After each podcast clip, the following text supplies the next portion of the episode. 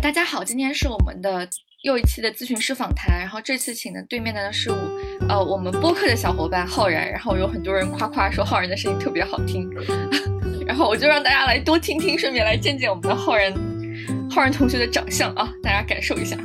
呃，然后呃，先让浩浩然来做一个自我介绍吧，这个部分我就不替代他了。嗯，OK，呃，大家好，我姓封，叫封浩然。这个姓儿应该还比较少，就是开封的封，两个土一个寸，呃，然后，呃，因为是一个咨询师访谈嘛，我就主要介绍一下我的资质和受训吧。嗯，我是湖大的应用心理学本科，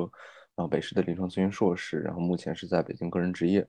呃，我是 CPS 注册系统的注册心理师。嗯，我的，呃，目前的咨询小数，呃，其实我没有没有统计过了，自从破了一千，我就没有那么大动力去统计了，但估摸着应该是两千到两千五左右吧。嗯，然后我的主要的流派呢是整合偏动力取向的，呃，这个在一会儿可能也会更多的去讲一讲，就聊一聊。嗯，好的，呃，然后对我们的浩然也是也是我们注册系统的那个咨询师哈，那个什么叫破了一千自己就不记了，这是什么梗？嗯，我还以为你要说我破了一万就不记了。没 有破破一千之前好像有个执念，就是总觉得就像一个坎儿一样，破一千之前就总感觉不够，你知道吗？破了一千就总感觉那个 title 一下不一样了，然后过了以后索然无味。对，这里也可以给大家补充科普一下哈。对于我们咨询师来讲，我自己理解哈，我们的坎儿可能有那么几个坎儿，就是咨询小时数啊，有时候想我们真的很像计件的。工厂纺织女工，就是我们我们作为我们自己的话，会有几个坎儿，在新手期到成熟期过渡吧。就是新手期，我理解一百小时是个坎儿，五百是个坎儿，一千是个坎儿。然后一千过了之后，其实基本上后面的变化就，或者说后面那个对咨询师本身的那个咨询小时数那个坎儿的味道就没有那么重了。对，所以大家也可以感受，有时候挑咨询师，可能你呃一千小时之后，咨询师的价格的变化幅度可能就不会那么大。然后跟他一千小时之前，你会感觉这个咨询师怎么一直在在在涨价或者在变化，嗯，可能会有这样的部分，这是一个补充的内容哈。所以浩然想问一下，就刚刚也听了你自我介绍哈，也想了解一下，因为我们今天的话题是人际关系嘛，你知道现在有人说自己社恐，有人说自己社牛，但其实我感觉整个时代其实大家更孤独了。我觉得关系相对于过去，可能好像听感觉起来。人和人之间虽然联系的方式更多，但好像一种深入的关系似乎更难建立了。所以在你所呃理解的那个理论里面，对于现现有的，比如说来访遇到人际关系进入咨询，他会以怎怎样一种角度或者怎样一种体系去理解这样的东西呢？是这样的，我在想，我确实有有。在你的提问之后，有一系列的思考了，但是我可能会稍微任性一点，就不直接切到你的提问去回应，呃，当然最后是会回到你的问题上的，呃，因为我觉得就换一个表达的顺序可能会更有助于我去把它讲清楚。嗯，首先我先想讲一个很很基础的概念，叫做图示。嗯，这是有关联的，这 是有关联的。所谓的图示，其实简单来讲就是一个认知集合，呃。就是这是我们作为人类而言的一个思考的方式，就是我们大脑就被设计成这个样子。呃，比如说像，呃，我我觉得很很很形象的一个例子就是，如果你可以想象有个小孩子在你面前，一个小孩子特别小，他就会说话了，但是呃，真的没有怎么见过这个世界的时候，那你去问他鸟是什么样子，或者说什么是鸟，那他大概率会跟你讲，或者说极有可能会跟你讲吧，就鸟会飞的是鸟，长翅膀的是鸟。其实这是什么？这就是他的认那个认知的图示，呃，他是在用一种呃一种就像一个压缩包一样的方式去理解这个世界的一个块一个块。那关于鸟的这个块里边，你就会想啊，那些长着翅膀的会飞的是鸟，呃，但实际上，因为我们也知道鸟不一定都会飞嘛，你说企鹅、鸵鸟，嗯，它们也是鸟，但它们不会飞，所以在它的成长过程里边，它的图示就会被呃修改，会变得更丰满、更复杂。是这么一个关，是这么一个东西啊。我之所以会提到图示，是因为，呃，其实对于我们人类而言，呃，你说老鼠会打洞，蜘蛛会结网，就是基因骨子里就天生带着，大脑就这么修饰。那我们人类的，我们人类呢，我们是天生带着什么？呃，其实也有很多很多的研究了。目前我我接触到的，包括文献和我自己的一些思考。呃，主要是文献嘛，那我的思考 不重要，主要至少是包含两个方面的，一个就是这种认知的方式，我们是以这种以图示为单位进行思考，二来的话，其实人际关系在我们的对我们人而言非常非常重要。呃，换言之，其实我们就是按照呃以建立关系为蓝图去创立的这种大脑，或者说发展出来这种大脑。呃，所以人际关系是我们很重要的一 part，而且它也是以人这种图示为方式去去存在储存在我们的大脑里边的。呃，这个可能会稍微有点抽象，因为你说人际关系，呃，不像鸟那样，就是很很明晰的一个一个怎么讲，这一个名词。那人际关系怎么储藏在我们的大脑里边的？它其实是一种一种体验，呃，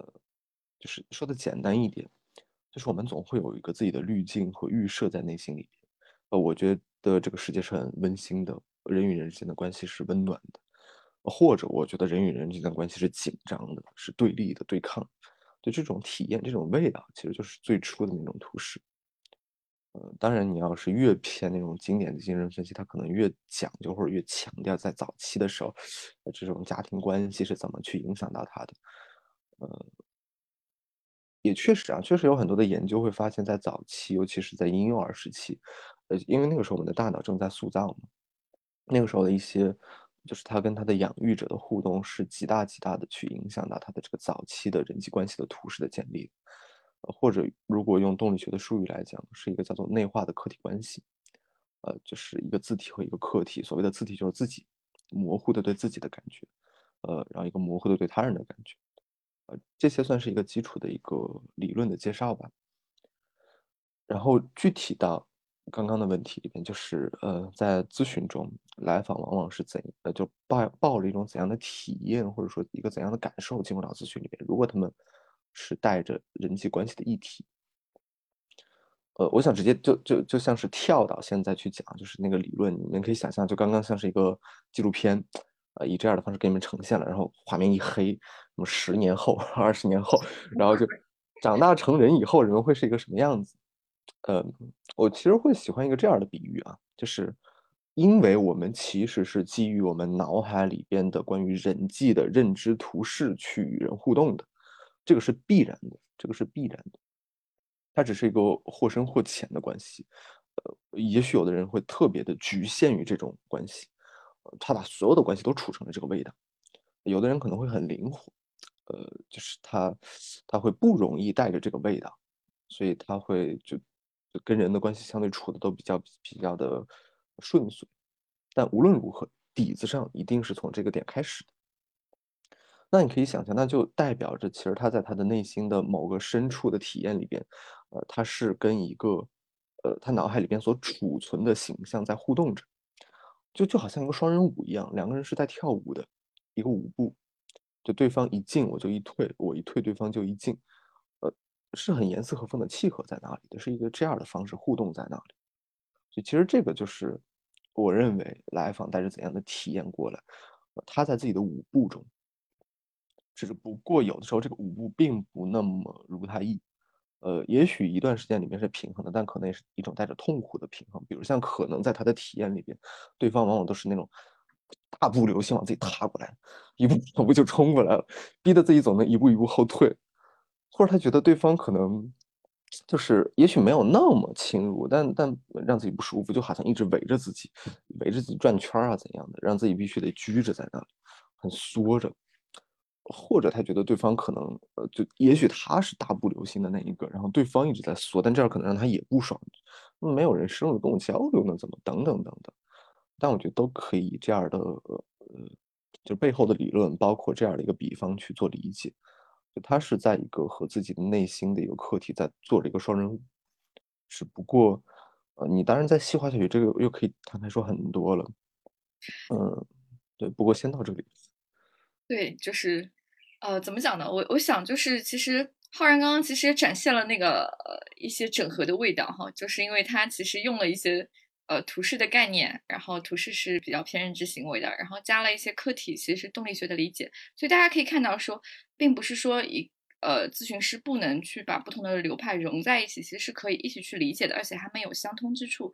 而浩然刚刚讲的这个故事，我想也很形象，就告诉大家说，很多东西可能它有它的既往的一个形成的过程，然后我们走到今时今日，并不是今时今日的你一定犯了错，或者是你今时今日的你不行了，或者是你你你你你你怎样了，而是也许它只是你一直以来的东西，它到今时今时今刻，它可能撑不下去了，或者是它。让你意识到那个地方是有有一点需要调整的，或者你不舒服的，然后你进入到咨询来跟我们进行一个探讨，并不意味着你最近 recently 你怎样怎样了。可能我在我理解里，人际关系的问题一般肯定是一个 long time 的一个东西。是的，就是其实，在嗯，就这种理解为什么会来到咨询里边，呃，一直以来，呃，都会至少至少我个人而言，我会抱有一个这样的观点。嗯，来到这里的原因和现在来到这里的原因是不同的。换句话说，可能一直以来我都处在一个不是那么自洽的状态里，但可能是一种痛苦的稳定。呃，就这个是怎么讲啊？就是我觉得还是回到刚刚的比方里边，如果说你一直在呃和别人跳着某种双人舞，那也许你一直都不舒服的，也许你一直是缩在那里拘着的那个人，但在你的舞蹈里边。这是一个稳定的，就是对方可能也是那种相对比较侵入性的，然后你是相对比较回避的，呃，这让你不舒服，但是它是稳定的，就是这个舞蹈两个人是两个人，如果一个以两个人为单位去看的话，它是和谐的，只不过最近，像如果对方突然撤走了，或者对方比以往更侵入了，让你以往所习惯的那种拘着已经不适用了，可能是你当下来到这里的原因，但是这是一个。肯定有各种各样的复杂的情况，但默认的只是我们一般会以这样的方式去去做思考。对，就是 浩然其实刚刚讲很重要一点，就是对于咨询师来讲，你为什么来咨询和你为什么今天来咨询，这个是两个不同的问题。嗯，所以大家可以感受到，对于咨询来讲，我们是很抠字眼的，就是那个一个词儿的多和少，对我们来讲，这个。这个问题的导向、走向、去向就会不一样，所以咨询并不是真的简单聊天。我们咨询师其实，在工作的一个小时里面，我们都要这样高强度的对你的每个字眼进行细致的感知，还是确实是蛮累的。某种意义上，其实真的这点，我想稍稍补充一下，就是因为你刚刚提到抠字眼，呃，包括说咨询，其实呃很多时候它就是个谈话治疗嘛。虽然我们会偶尔去。尤其在面询的时候，会伴有一些躯体的，比如像引导他去做一些放松啊等等，但肯定最主要的核心还是谈话了。但我是觉得，至少我个人认为啊，谈话并不代表它就是，甚至说它是低级的或者怎么样的。因为我觉得语言其实是非常非常非常重要，甚至很神奇的一个东西。呃，它体现在哪里呢？你说回到图示这个概念上，图示是怎么就是嗯。呃，打个比方啊，就是如果真的我们有各种各样的碎片化的那种认知的东西、认知的结构，它是怎么粘合在一起的？到底是以什么东西当胶水一样的东西，能够把它组成一个图示？是文字啊，有文字我们才能有那种逻辑性，它是我们最底层的一种认知和逻辑的框架了。甚至如果说的夸夸张一点，可能我觉得文字是塑造我们之所以为人的一个很重要的一个基石。所以，我并不觉得谈话治疗是某种低级的代表。我觉得它其实是在，就像一个底层算法一样，它是很重要的一个环。对，这点我嗯嗯嗯，我说这点我认同你，因为我感觉就是，呃，虽然也有说，呃，艺术啊，一些其他东西啊，它可能是，呃，是也也也能表达一些东西，但我觉得语言真的非常非常复杂，人类所拥有的，所以。某种意义上，它还是我们目前所拥有的最好的表达方式。这也是为什么我们见面不会啪啪啪做一堆动作，对不对？我们会说话，因为某种意义上，语言是最高效和最有最呃最复杂，能表达复杂深意的。虽然我们有时候也会用动作，我们不反不不否定它的意义或者是一些艺术画作，但我们见面一定是优先选择语言的。是的，所以稍微延伸一下，有的时候我也在想，就是呃所有的共同要素的背后，呃。就可能会会，呃，讲到那个就武侠的那个例子啊，你说到底是什么？就如果真的是一个人，你说，啊，真的两个人对打，把一个人打晕了，或者甚至打死了，说那，呃，大脑死掉了，然后心脏死掉了，就总有个最根源、最根源的这个人的原因。那我觉得咨询也是如此，就无论是怎么样共同要素，最核心到一个点是什么？就最最核心、最底层的，呃，我有我有看到一些文献是如此，包括我这个确实是有一部分就是我自己的思考。我觉得就是一些呃，比如像情绪哈，或者一些其他的一种体验，呃，难以用言语去描述的那些东西，呃，如果他们存在在那里，呃，然后我们不加去，就是我们没有能力去把他们给给整合好，不能去看到他们，理解到他们，他们不会消失，他们会以各种各样的方式推着我们去出现一些。你说症状也好，表现也好，比如像一些特别暴怒的时刻，可能甚至我自己都不清楚怎么回事，我就已经发了火了，或者一些躯体的表现等等。我觉得越是能够，就这个时候文字就像一个笔墨一样，你能够蘸着这种笔墨去把它们勾勒出来、描绘出来，把它们象征化出来、言语化出来。就有的时候，哪怕是你借助其他的一些方式，呃，一种一种体验，确确切的体验，或者说一种画、一种一首歌，呃。能够把它给具象化出来，我们就越能够去摆脱那种可能很原始的那种控制。我们有能力去纳入到思考里边去处理它们、消化它们。我最近对这个部分会有一些，就是就是新的拓展哈，但这个部分可能跟这个部分我们的主题是不是有点偏？Anyway 不重要，就是呃，这个东西就是我在想，我们很多时候我们可能。并不一定是我们语言能力不够，我们要借助咨询师的嘴。很多时候，我在想，可能是咨询这个空间足够让你觉得安全，你可以去感受了。因为我觉得，特别是我觉得，在我们东方文化下，其实大家的感受被压抑是一种我们的文化倾向。所以很多时候，包括我，你你想，我像西方，其实跟人拥抱都是一个很很敞开的一个肢体动作嘛，所以它自然多了一些。很多的一些体验在那里，它可以被允许去感受。那我们很多时候是被拘禁感受的，所以，但在咨询空间里面，你可能觉得更放松。呃，并不是说你的语言能力不到，咨询师的语言能力比你强很多。当然，我们也许在这方面更有训练，但某种程度上，我相信是这个空间的安全感，让你的感受好像也能放出来一点。嗯，是的。嗯，然后刚刚浩然也介绍到说它是整合偏动力取向的，那可以再多说说吗？那个整合偏动力取向，什么叫偏动力？因为你知道，我看咨询师介绍很多都会讲我是精分，我是什么精分的字体什么什么，就是我好像还第一次听到整合偏动力。嗯，其实是这个，我在想啊，就是可能我会想分成两个部分来讲吧，就是首首先先可能更。呃，严肃性质的，或者更认真的、不开玩笑的去讲这个是怎么回事儿。对，或者我补充一下哈，就是我们讲一个内容，就是因为我们今天呢跟浩然讨论的主题哈是关于人际关系，我这里再补充一下，就是是我们今天想讲的是关于一个人际关系议题。那能不能从整合偏动力的角度，呃，来讲讲说他是怎么理解这个人际关系，然后那跟其他流派的差别是什么，来跟我们讲讲吗？哦，OK，可以。哦，那这我会说很大一段了。好的，好的。对，呃，那就先从 long long ago，先从很久很久之前讲起。呃，在咨询，在咨询刚刚草创的时候，草创这个词那么书面。OK，反正就很很久的时候，就确实我觉得是，如果要去理解整合偏动力，我们真的需要先从很很早很早开始。就咨询刚刚开始的时候，什么弗洛伊德时期，甚至可能比他还要早。呃。就如果对咨询的历史有些了解的人，可能会知道，呃，其实，他那个味道真的有有点像什么武侠小说里边那种各种江湖门派啊。就最一开始精神分析，它是一个，呃，也许是最早的一个门派，就是成体系的一个门派。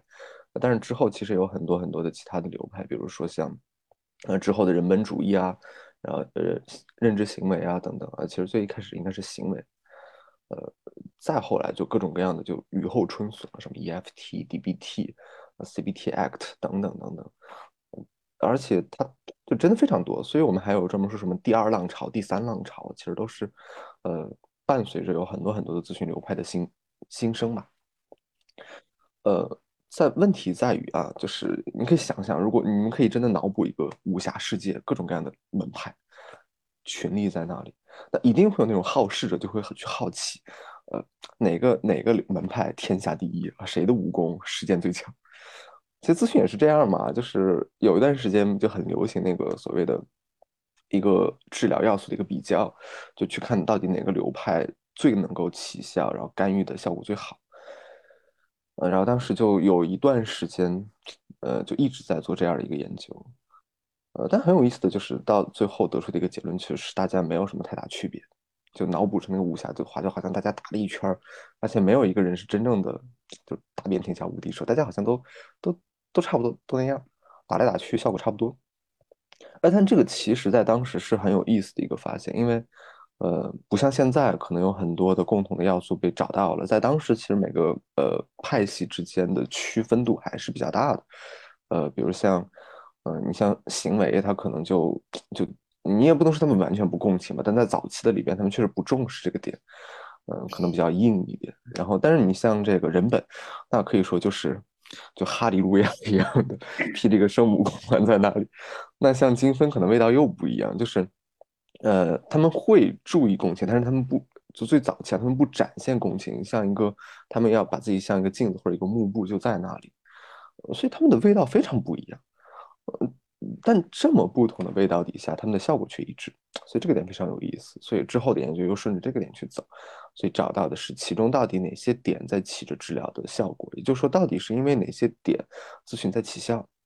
那最后通过这些点的整合，呃，我们叫做治疗要素或者说共同要素，呃，把它们捏合在一起，就是整合流派。呃，这其实这个就是整合流派。所以你要讲它，真的需要从很早很早开始去讲。呃，然后呃，现在呢是这样的，因为在呃学院里边、学校里边，其实基本都是按照整合去讲的。一来是它确实是最核心的起效因子，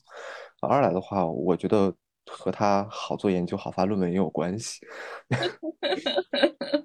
可能都有吧，我也不知道，瞎说的。嗯，反正呢，就是因为我是学院派的毕业嘛，就是我是在学校受训的，所以我肯定是底子是整合的。呃，但问题在于。一样还是以武侠举例啊，呃，就我这是我自己去去设想的一个一个比方，可能会比较生动一点。就像什么叫做共同要素？就共同要素这个词儿，我们刚刚提到的是它是一个起治疗的因子的，但更具体而言，它到底是个什么东西？我觉得打这么个比方可能会比较呃说得清楚一点。呃，还是脑补一个武侠世界，两个人对打，嗯，然后呢，你是其中一个人，你要打倒对面的那个人。呃，可能在最一开始的时候，你要像在最一开始那种咨询的流派，他们每个人都有每个人的说法，说我应该啊这么打，另一个人说应该那么打，然后最一开始的人可能就是乱打一气，呃，全身上下从从头到脚就扫描式的。你是在暗示弗洛伊德吗？然后，但问题问题在于，问题在于，呃，慢慢的你会发现，哦，原来我打脖子最容易把它打伤，或者我打心脏或者打太阳穴最容易把它给打伤。我们慢慢的找到了我们击打哪个位置最能够起效，其实这个就是共同要素。我们打到了哪些点上，它最能够起到效果。嗯，比如像什么所谓的共情，然后工作同盟，呃，解释等等，这就是咨询里边的一些共同要素。我觉得类比成这种两个人打架，就是有一天人们发现，原来我就打脖子或者就打心脏最最能够起效果。呃，这是共同要素。但到这里为止，其实还不够。就一样的用那个比方去讲，我们其实可以继续的深入思考的，比如像为什么打到这个位置就起效了，打到它以后发生了什么，所以它起效了，而不是嗯打到什么肩胛骨，打到什么大臂，为什么呢？那继续往下，我觉得依旧有很多可以去探索的点，呃，包括这是往深的讲，那如果往可能又收回来一点去讲。呃，我知道，OK，我知道我打他脖子可能最能够去赢下这场比赛。可我怎么打到他脖子呢？我只能能过去挥拳，其实有的时候不一定起效啊，对方不会逃吗？呃，在武侠世界里面总得有点套路啊。呃，你是什么太祖长拳，你还是什么开山掌，你总得有个流派，有个套路，然后你该怎么去打到他？所以我觉得，如果往回收，就你以什么样的套路去击打到他，呃，我觉得就是我所谓的偏动力取向。就是我会更习惯用哪一个成体系的咨询流派去，呃，击打到我认为比较关键的共同要素，呃，而继续往下走，就深化下去，到底什么在起效果？我觉得就是呃，可以呼应到最开始你的那个问题，就是如果偏人际是怎么回事儿？OK 哦，我要不先稍稍微暂停一下，因为我觉得刚刚那一大段其实是 一个 part。嗯，我可以先 conclusion 一下，就是呃，浩然其实刚刚给大家介绍了一下一个整合的，从其实从非常 basic 的开始跟大家讲什么叫整合，因为大家其实有时候搜咨询师的时候也会看到有咨询师写，哎，我是整合什么什么流派，其实整合并不是很简单的说，哦，我接受了这个流派受训，那个流派受训，我就可以自称我是一个整合的咨询师，不是这样的。而且，甚至我自己在经历多重受训的时候，我会感觉到说，咨询师如果没有很好的整合功底，或者在这方面自己没有下功夫，反而会引起咨询技术的倒退。就是因为流派是冲突的，有的流派的哲学对人的基础理解，比如说，就像刚刚浩然举的那个例子，人的哪个部分是最脆弱的，或者是怎样的，就是不同流派理解不一样。所以，一个整合其实对咨询师要求是非常高的。而且浩然其实也讲了他自己对于整合的一种理解，不同的咨询师其实对于怎么去整合理解也非常不一样啊。所以说，呃，当你去看到一个整合的咨询师的时候，不一定意味着他更高级或者更低级，也也要看这个咨询师是不是真的整合了啊。因为真的整合其实是非常难的啊，也不容易。而且我觉得跟浩然的受训背景有关系，学院派老师确实在这方面更有经验一点，或者在研究的基础上更有。这方面的投入一点，所以他们的学习也是更整合的。但是，啊，野生的心理咨询师可能 在这方面就没有那么好的资源去帮助整合了。所以这个部分真的是整合是一件很不容易的事。所以，呃，一个整合只是说咨询师看事情的一种方式会不一样一点，而且这方面对咨询师要求会非常高。然后后人呢，可能是偏动力一点。那么动力呢，就是可能很多时候，啊，对于。呃，一些问题有自己的理解啊。哦，还有一个小问题哈，就是，呃，因为你说因为是人际关系嘛，我看到有的地方有人际关系疗法，所以我的人际关系问题是不是找 IPT 人际关系疗法对我来讲更有针对性呢？嗯，我觉得是这样的，就是首先，呃，对于呃我们的困扰而言，可能啊，包括确实也有一些数据也。数据的统计就是最大最大的，其实就情绪、人际。呃，你说还有还有什么恋爱关系、原生家庭，其实这些都是人际。就人际和情绪是最大最大的两块包括这两点，其实我觉得他们也是非常密切相关的。比如说像你说情绪是，我觉得至少很大一部分的产生原因是在于刚刚我们提到那个舞步的例子。你如果一直聚在那儿，你肯定不爽。那你如果一直大踏步的向前，结果对方并不能很好的回应的舞步，你肯定呃也觉得很不甘。所以我觉得情绪和人际，他们并不是很割裂的两个部分，他们中中间其实都是一个硬币的正反两面，他们他们是一个，也许归根到底是一回事儿，只不过在呃不同的面儿上呈现出来的东西不一样。呃，我之所以会提这个部分，是因为当然所有的咨询流派其实也会或多或少就顺着这个思路去想，呃，所以其实虽然说 IPT 叫做人际关系疗法，但不代表其他疗法就。我不考虑人际关系，所以呃，当然每个疗法都有每个疗法的精髓所在。但如果说就是因为我是人际的问题，所以我就只选择 IPT，倒是大可不必。呃，对，就是顺着浩然的话，我也说一点点哈，就是因为呃，所谓疗法，很多时候它叫的名字啊，是讲我们切入点，就像是医生做手术，有的人选手开刀，有的人选。呃，未开刀，有的人选不同的位置开刀，比如认知行为，我们是从认知和行为开刀。那心理动力嘛，那你想，它就叫心理动力了，它不都是会做的很内心深处的那种意识流的东西往里面走嘛？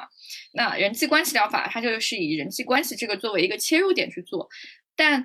它的名字并不是在代表我们最后的靶点，就大家的靶点可能都是一致或者说相似的，就如浩然所说，情绪、人际关系都是大家共同的靶点啊，所以。呃，不一定说一个疗法叫什么，它一定是呃，最我们认为说它是对这个话题最有呃最有效用的。当然，人际关系疗法现在也是实证很就很热的一个方向，也是认为说它的效果也是比较好的啊，但并不意味着它是唯一的。嗯，对，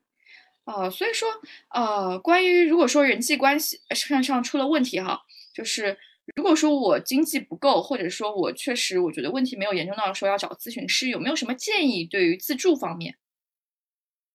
呃，人际关系的是吗？对，就是可能我觉得我最近可能我觉得我嗯，我觉得跟人相处有点不舒服。比如说我跟人相处的时候，我会很容易呃，就自己自己反刍啊，或者是啊，就是我只是就觉得我我自己一个人待的时候很舒服，但我跟人待在一起就浑身难受。说实话，这这部分我需要想一想，因为呃，坦率的讲，这个这个并不是我，我觉得我，或者我嗯，我把这个问题放的再细一点哈，比如说现在就是就风很大的嘛，说我有回避型人格，我有一些呃，或者是回避型人格，对于这是这样的，对，哦，对于这一类有没有什么建议，或者是关于自助的、自我救助的方面的一些建议？从你在咨询师角度来看，或者说你对有一些来访在这处理这方面问题的时候，你会不会有一些辅助的练习可以给到他？嗯，有。首先要说这方面，我可能提供的确实会相对有限，因为它不像我我之前的，呃，就跟你跟你我们在聊的那些东西，因为它那很长一段时间的呃实践、体验、思考，呃，包括其实你要说书籍、自助书籍之类的，说实话啊，就是我我不确定别人，但至少对我来讲。我是不会太看那些科普性质的，那肯定是什么？你比如像我手头的这些书，什么呃精神分析诊断，什么一百零一种防御，什么 就是都是可能更偏。都不知道不知道是啥玩意儿，但我们心里精神就经常看这种书。对，就是可能更偏一种临床手册一样的东西。我觉得这个东西也不太好当做一种自助读物推荐出去。呃，所以我确实对这部分，我承认我是了解不够的。呃，我只能说我我知道的，我有限的了解里边，呃，我觉得首先你要说人际的话，即便后边可能有各种各样的动力在背后，但沟通我觉得依旧是很重要的一个点，所以我是非常大力的推荐非暴力沟通的。我觉得无论你是一个怎样的背后的困扰，这一点你都不可忽视。所以这是其一。包括其实非暴力沟通里边，我知道它它涉及到的很多面儿了，比如说什么所谓的正念觉察，其实这些我觉得它是隐隐的契合到那种我们所谓的核心要素的。所以如果真的顺着它去走，很认真的顺着它去走，我觉得它会带来的改变不仅仅在你的沟通方式上。呃，这是其一。其二的话，呃，蛤蟆先生去看心理医生。哎，这别推荐了，只要是个咨询师，就跟就跟我说，我给来，我给那个大家推荐这本书，可以了。这本书已经是畅销了，就果麦，我感觉靠它应该赚了不少钱了。对，因为因为怎么讲呢？就我之所以推荐它，不是因为它火了，是因为呃，我我我对它有一些粗浅的了解。说实话，我没有没有看完它，我真没有看完它。因为就像我之前说的，我我没有看科普读物，呃，但我对它有限的了解，我知道它是一个 TA 流派的。T.A 流派呢，我觉得在人际的交往里边是一个很很棒的一个视角。呃，其实，他他讲的是所谓的我们有一个什么成人自我、儿童自我，然后一个父母自我。呃，就他，然后这是我们这一溜，就是你想象三个圈儿，什么父母、成人、儿童，呃，对面也是三个圈儿，父母、成人、儿童。就他会讲，其实我们在与人沟通的时候，都是在，比如像我是儿童对儿童，儿童对父母，成人对成人，还是父母对儿童。你不觉得很像我我所提出的那个我的理解，就像两个人在跳舞，各自是一个怎样的舞步？所以我觉得它的核心的观点是很契合到至少我的理解中人际关系的本质是什么的。就我我是因此而推荐的，倒不是因为它有多热卖。嗯嗯，说到这个部分，我会呃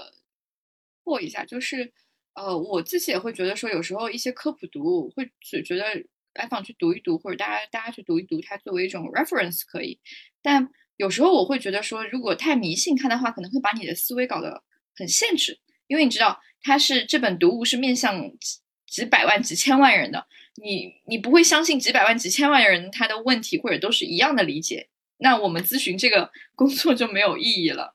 因为老实讲，不同的人的那个差别真的很大。所以，我们是每个来访，每一个来访每一种理解，这也是我们咨询师看这样的书的时候，我们可能就是看一下，或者也不看，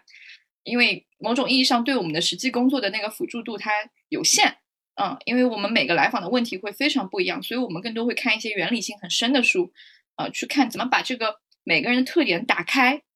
然后更多的让他自己去学会读自己这本书，而不是给他一本书，来你就是这样的，所以你参考这个改吧。我们并不是这样，而是教你怎么一起去读自己这本书。那这里就会涉及到很多更深的东西啊。然后浩然刚刚也提到说，他说人人际关系方面，其实我理解我们今天讲的更多的实际上是一个关系模式的问题，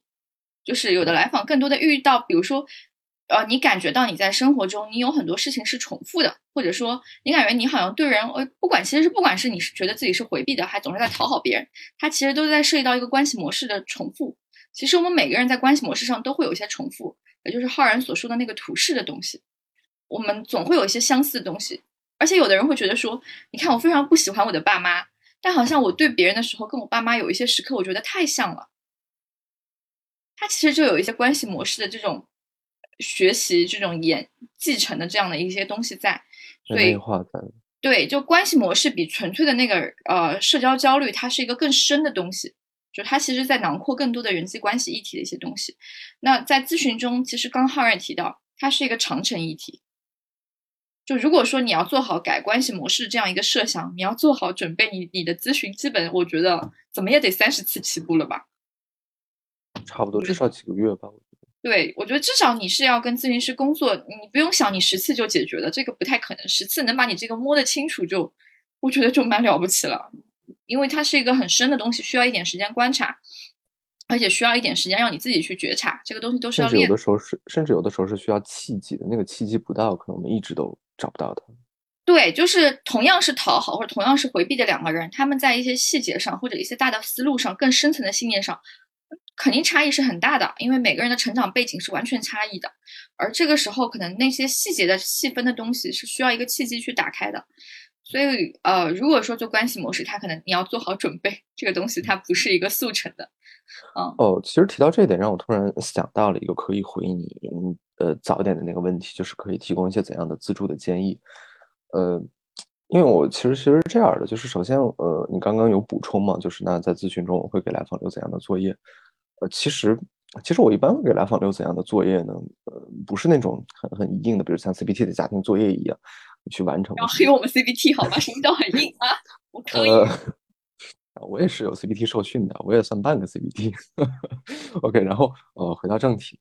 就因为我留的其实都不是这种，呃，就是特别实操性的，我往往都是会这么讲，说，比比如说像，假如说这一次我们正好谈到了，说好像隐隐的有这么一个惯性，就是你总会去讨好或者总会去顺从，啊，那一般我会这么去讲，那这一周里边你可以去更留意的去记录一下，就是在那些时刻发生了什么，呃，这是我留的作业，就更多的是一个，呃，一种一种观察性质的，实质其实是想。邀请并且鼓励，或者说想把来访者推到一个怎样的角色，那种观察者的角色，就像是，呃，说的抽象一点啊，就我想把它一劈为二，一半的他可能会是留在与他人的舞步里边，但我希望把另一半的他推到一个旁观者的角色去观察他在跟别人怎样的跳舞，呃，这是我想要去留的作业的实质。那如果说在这里有什么推荐的话，我觉得这也是。你能不能做到是你的事儿了，反正我会这么去推荐。你可以试着在你与他人交往的时候，你去观察你的就呃你的需要，你正在做什么，和你脑海里边你去怎么预设他人的，包括他人在怎么做，你去有一个观察者的角色在背后。对，就是这个，其实是我理解，它其实是一种培养心智化，或者说培养更深层心理观察能力的一种。更更高的一种能力，所以说大家不要觉得挫败，第一次做没做到，因为你知道很多人都是我们进到咨询都是在帮助来访做这个过程，这个把生活放慢，一帧一帧过，放慢镜头，这是我们在咨询中很多时候做的。因为你很多时候觉得我想的够清楚了啊，不，你没有 想清楚，你有很多自动化在里面。有的时候其实体验会比呃想明白要重要的多，说实话。对，就是很多时候你觉得你想明白，是因为你很多东西你没觉察到，所以你在你现有素材上，我觉得我想的很明白了。但其实有很多东西你漏过了，你根本不知道，其实在你身上还有发生这些东西。而我非常赞同。对，而且我觉得还有一个，我们呃又又要讲到我们的文化，我们的文化的倾向其实比较鼓励那种填鸭式的，就是我们其实接受学习，其实你知道这也是一个学习的过程，你跟着咨询在学习怎么读自己的内心。而我们的学习过去很多就是。给你一本参考书，教你一二三四，他不会从原理性上去启发你，而我们在咨询没办法，他只能从原理性上去启发你，因为你内心这本书，除了你自己，咨询师可能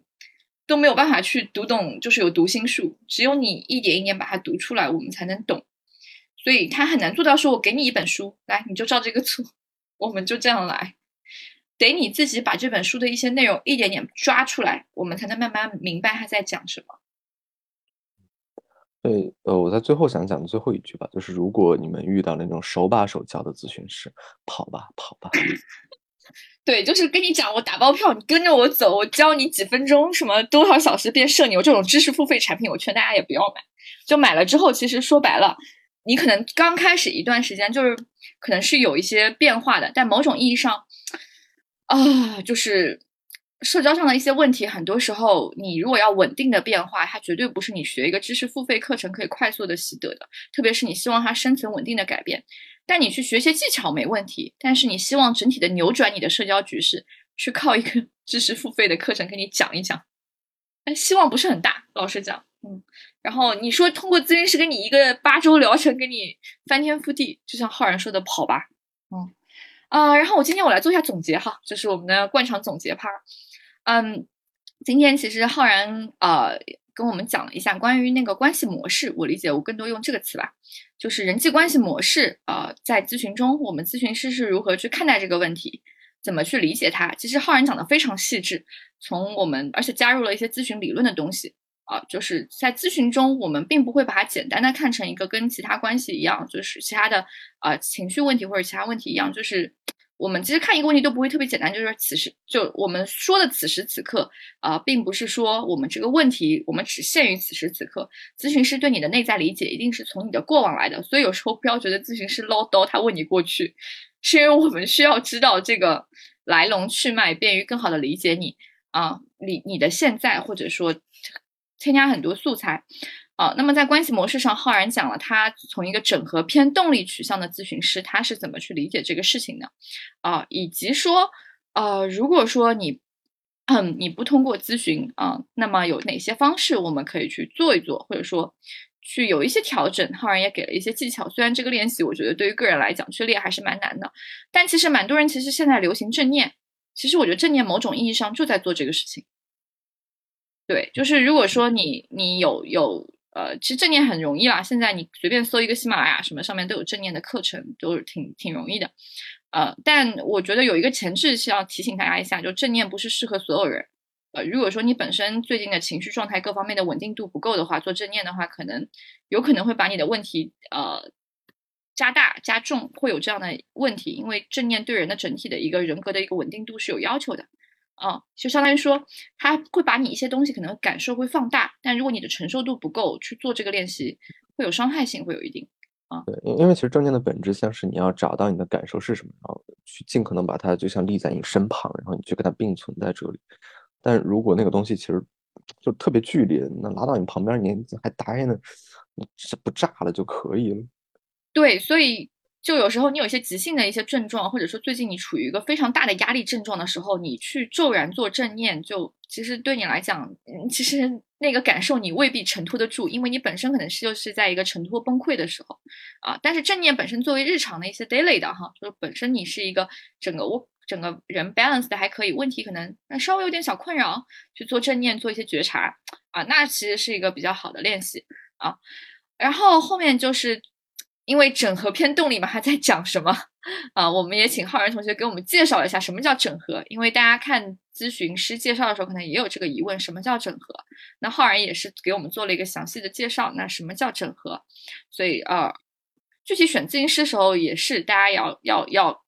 理解说，呃，整合其实对咨询师要求会比较高。然后一般我理解哈，敢写整合的咨询师，那都是功力真的是很可以。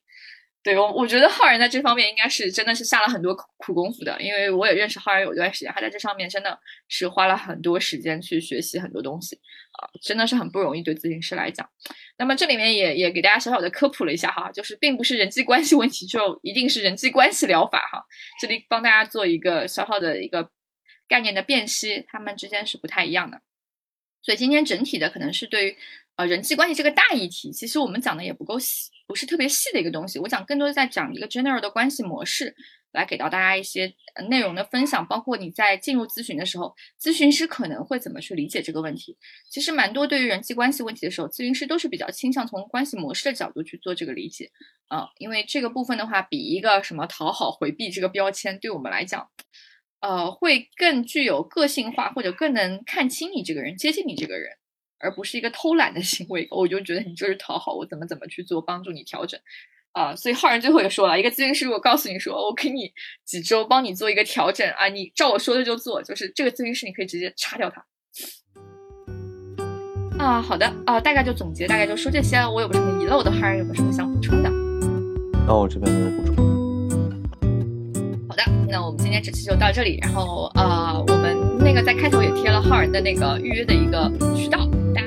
进去的话，如果呃如果想跟浩然一起做咨询的话，也可以进行一个预约。然后大概今天就是我们今天这一期所有的节目。然后有任何疑问，也可以写在我们的评论区。